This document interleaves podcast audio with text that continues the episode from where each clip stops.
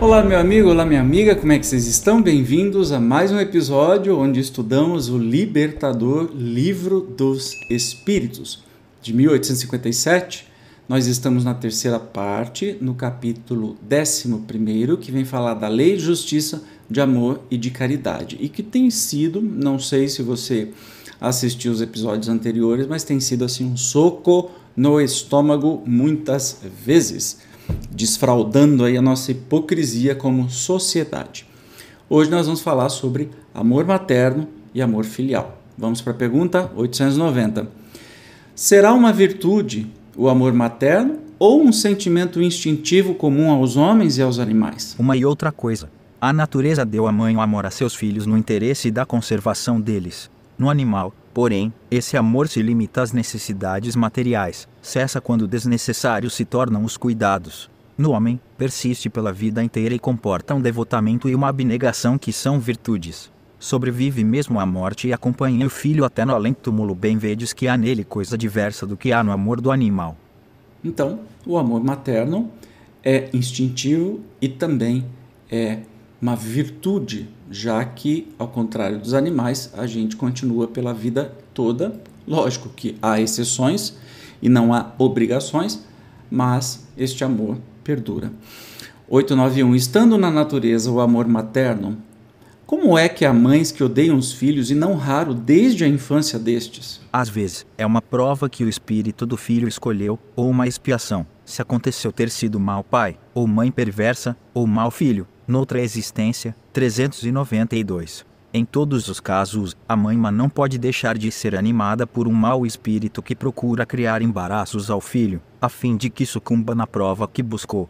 Essa violação das leis da natureza, porém, não ficará impune e o espírito do filho será recompensado pelos obstáculos de que haja triunfado.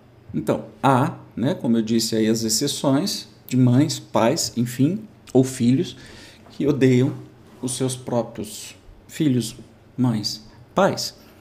E que isso tem um bilhão de explicações de vidas anteriores, mas uma coisa é certa, que ah, isso pode ser uma prova que o próprio filho escolheu, que a mãe escolheu, e que, obviamente, quem amar mais vence mais rápido essa prova e não estará sujeita a ela de novo, a não ser por um amor enlouquecido por esse espírito e vai continuar tentando trazê-lo para o amor o tempo todo. Então, pode acontecer que se superam até as implicações biológicas aí. Lembrando que, por exemplo, não é muito difícil de acontecer ter a tal depressão pós-parto, que é um fenômeno biológico que muitas mães odeiam os filhos assim que nascem. Isso tem tratamento, passa, né?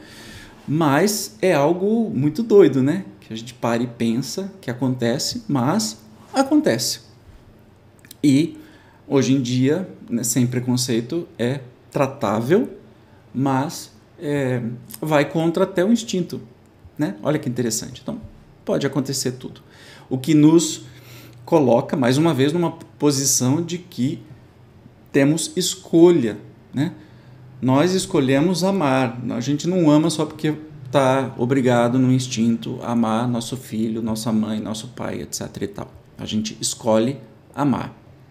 Às vezes não consegue, às vezes consegue. 892. Quando os filhos causam desgostos aos pais, não tem estes desculpa para o fato de lhes não dispensarem a ternura de que os fariam objeto, em caso contrário? Então, assim, os filhos causam desgosto para os pais, então aí os pais abandonam, cara, já que ele não gosta de mim, eu também não vou gostar. Então, isso tá justo? Que, que o Espírito responde? Não, porque isso representa um encargo que lhes é confiado e a missão deles consiste em se esforçarem por encaminhar os filhos para o bem 582 a 583. Ademais, esses desgostos são, a miúde, a consequência do mau feitio que os pais deixaram que seus filhos tomassem desde o berço. Colhiam que semearam. Entendeu?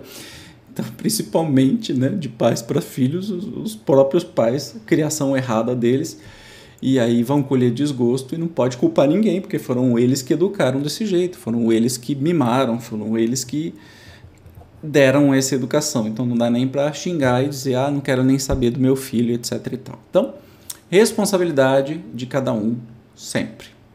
Beleza? E assim a gente encerra o capítulo décimo primeiro, que trata né, da parte terceira, que trata da lei de justiça, de amor e de caridade. Olha, fala até do amor filial, de uma maneira muito bem resumida. Mas esses assuntos são citados antes, questão 582, 583, 392. Então é por isso que aqui ficou mais rapidinho, tá? É, no próximo capítulo, 12, nós vamos falar sobre a perfeição moral. Eu te espero como sempre, obrigado pela sua presença e até o próximo. Tchau!